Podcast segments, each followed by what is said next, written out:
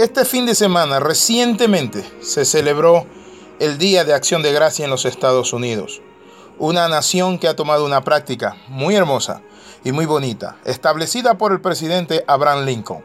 Mi amigo le damos la más cordial bienvenida a este devocional titulado El poder de la gratitud.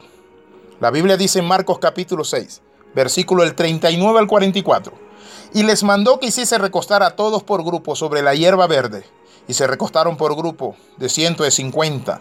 Entonces tomó los cinco panes y los dos peces, y levantando los ojos al cielo, bendijo y partió los panes, y dio a sus discípulos para que los pusiesen delante, y repartió los dos peces entre todos. Comieron todo y se saciaron, y recogieron de los pedazos doce cestas llenas, de lo cual dice la palabra que sobró de aquellos peces, y los que comieron eran como cinco mil hombres. Pero la Biblia dice que los bendijo y dio gracias. Ahora, la palabra gracia está conformada por cinco letras y hemos hecho de su uso un automatismo, mi amigo, que utilizamos en nuestra vida cotidiana. Gracias, gracias, simplemente decimos, perdiendo así una buena parte del sentido que realmente tiene esta palabra. Así que es bueno que nos detengamos un momento para ver en realidad qué significa y el gran poder que posee una palabra tan simple y maravillosa. Cuando una persona le dices gracias, le estás diciendo que le reconoces y que valora que te haya dado su tiempo, su apoyo, ayuda, cariño y sobre todas las cosas su esfuerzo, pero también su atención.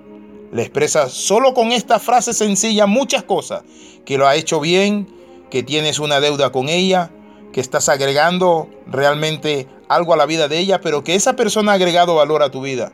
Reconocer su esfuerzo y le muestras que se ha ganado un lugar especial en el reconocimiento de darle gracias. Le enseña que te has sentido apreciado y que se ha ganado tu afecto y tu respeto. Hace unos años atrás en el lago Michigan, una noche de gran tormenta, un barco chocó con un barco de pasajeros. Más o menos a dos kilómetros del pueblo de Winnetka, en Illinois, de los 393 pasajeros, 279 se ahogaron. Fue un gran desastre. Un hombre llamado Edward Spencer, al ver el desastre, se metió en el lago y uno por uno lo salvó a 17 personas. Desgraciadamente, en el transcurso de ese acto de heroísmo, cayó Edward de cansancio. Los nervios en sus piernas fueron tan dañados porque el agua estaba fría. Por el esfuerzo que hizo, nunca más volvió a caminar. De ahí en adelante quedó de por vida en una silla de ruedas y en su cumpleaños número 18 alguien le pidió relatar su experiencia y contar lo que más le impresionó de esa noche. Edward respondió, ni una sola persona de los 17 que salvé regresó para darme las gracias, ni uno solo. Mi amigo, quiero compartir por qué debemos dar gracia. Porque al dar gracia, la acción de gracia es el camino para un milagro. Es decir, es la actitud positiva de fe de que algo se va a dar. Dice la palabra, luego Jesús tomó los cinco panes y los dos peces, miró al cielo y dio gracias a Dios Después partió los panes y los dio a los discípulos para que los repartiesen entre toda la gente. Lo mismo hizo con los dos peces. Ahora, ¿qué significa esto? Antes de que hubiera el milagro, Jesús dio gracias. Tenemos que ser agradecidos antes de ver la misericordia y la grandeza de Dios. En segundo lugar, la gratitud mantiene abierto el manantial de la bendición. Claro que sí. Mira lo que dice Jeremías capítulo 30, versículo 19. Y saldrá de ellos acción de gracia y voz de nación que está en regocijo.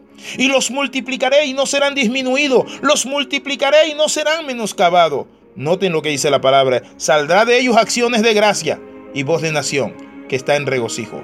La acción de gracia, mi amigo amado, saben que es una actitud de regocijo, de esperanza, de confianza, porque estamos muchas veces abrumados sobre los problemas, las circunstancias, pero ¿saben qué? Dios siempre irrumpe en nuestra vida sorprendiéndonos, abriendo ríos en el desierto, proveyendo de una manera sobrenatural. Mi amigo, el Salmo 26, versículo 7 dice, para exclamar con voz de acción de gracia y para contar todas sus maravillas. Así como el salmista proclama para sí mismo una relación apropiada con el Señor y dependencia en Él por lo que espera de Dios, mi amigo. Así dice el Salmo, para exclamar con voz de acción de gracia. Se exclama la acción de gracia. Gracias Señor por la vida. Gracias. Miren, mis hijos sufrieron un atentado terrible. No era contra ellos, era contra otros muchachos. Les dispararon. Pero saben que el carro quedó todo balaseado. La niña prácticamente los tres dedos los tenía colgando. Pero saben, Dios hizo un milagro tremendo. Y yo le agradezco a cada uno de ustedes que oraron por nuestros hijos, pero sobre todas las cosas al Dios del cielo que lo protegió, a los médicos que estuvieron ahí para operarle esa mano.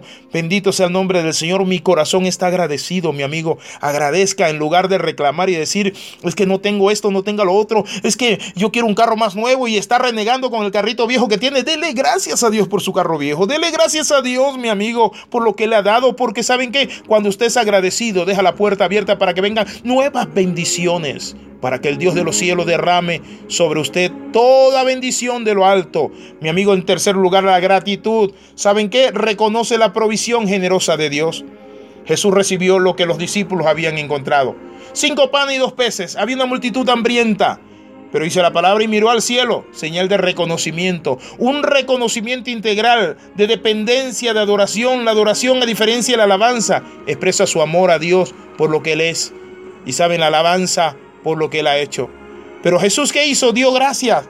La ingratitud nos aleja de la bendición divina. Por ejemplo, Israel por el desierto se quejaron en el camino que les había tocado por la provisión del maná, por la escasez de agua, pero saben, sin embargo, anduvieron 40 años y 40 años fueron sustentados por la gracia de Dios comieron. Dios lo guardó los enemigos. En el día le puso una nube que era como aire acondicionado y en la noche le puso una columna de fuego que era una calefacción porque el desierto es frío en la noche. Miren qué lindo.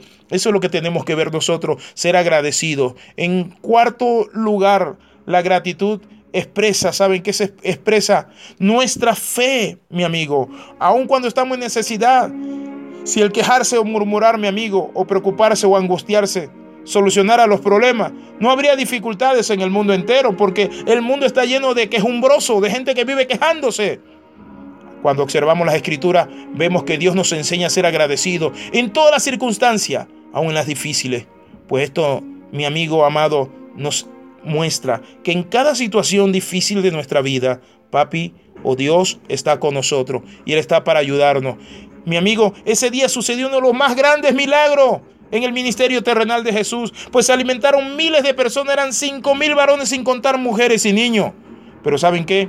La gracia de Dios se glorificó, pero la actitud de gracia de nuestro Señor Jesucristo nos enseñó a nosotros, ¿saben? A clamar a Dios y ser agradecido antes que los milagros ocurran. Saben, siempre que oro y pido algo, le digo, Señor, Padre, yo te pido por esta necesidad, Señor, súplenos para ir a este viaje como familia que queremos pasarlo, Señor. En el nombre de Jesús te lo pido y te doy gracias. Sea agradecido, mi amigo. Hay personas que no son agradecidos con las personas que le han ayudado a crecer. Y en último lugar, mi amigo, la gratitud es un valor y, y es un estilo de vida. El sentimiento de gratitud mi amigo, no corresponde a una de las emociones básicas. Todo lo contrario, para experimentarla se requiere una serie de procesos complejos en nuestra mente. No todo el mundo puede experimentar gratitud. Es una virtud reservada para los espíritus más elevados y para las inteligencias mejor desarrolladas. A diferencia de otros sentimientos Querido amigo, el de la gratitud no aparece como un impulso simplemente. La gratitud exige que haya un sistema de valores éticos, que haya una fe. La gratitud exige que cada uno de nosotros reconozca la bondad de Dios. Cuando la gratitud es tan absoluta, las palabras sobran. Eso dijo, ¿saben quién? Álvaro Mutis. Quiero invitarle a orar, Padre, en el nombre de Jesús estamos agradecidos por el año que ya estamos culminando. Gracias por las pruebas, las luchas, gracias por la provisión, Padre, por el aire. Gracias, Dios mío, por el trabajo, gracias por mis hijos. En el nombre de Jesús, amén y amén. Escriba Alexis Ramos yahoo.com.